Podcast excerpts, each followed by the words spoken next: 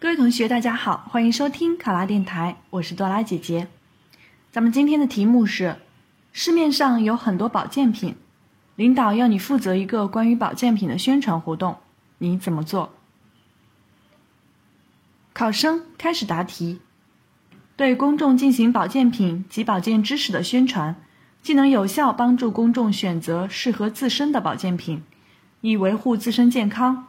也能对违法违规的保健品生产和销售形成倒逼机制，从而净化保健品市场。因此，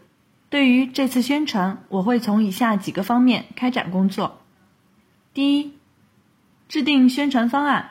做好活动相关资料准备。我会选择三月十五日国际消费者权益日当天开展活动，并将活动主题设为“擦亮双眼”。拥抱健康，组织食品药品监督管理部门的工作人员、营养学专家、相关领域的医生和保健品行业协会的负责人等召开联席会议，商讨本次宣传活动所涉及的具体内容，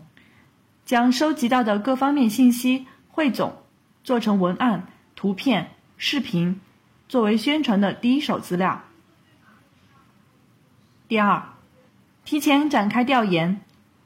明确当前保健品市场的销售情况和购买群体，成立调研小组，人员由擅长数据分析、资料整理的同事组成，对市场上的保健品进行科学调研，走访各大药房和保健品销售中心，了解保健品销售情况，同时通过暗访的方式走进街边的小店。看看是否存在缺乏相关资质、违规销售或者销售虚假保健品的情况。第三，通过多元化的活动形式，使此次宣传活动更加深入人心。其一，利用微信公众号进行宣传，在市场、药店等人流量较大的地方粘贴宣传海报，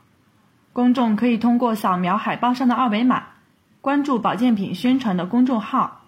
我们会组织技术人员及时为大家推送有关保健方面的信息，如不同年龄层对保健品如何选择、保健品真假鉴别的方法和技巧、涉嫌虚假宣传的保健品黑名单等。其二，发放手册进行宣传，联合社区工作人员，在社区活动中心和附近的商场周边。等人流集中的地方发放宣传册，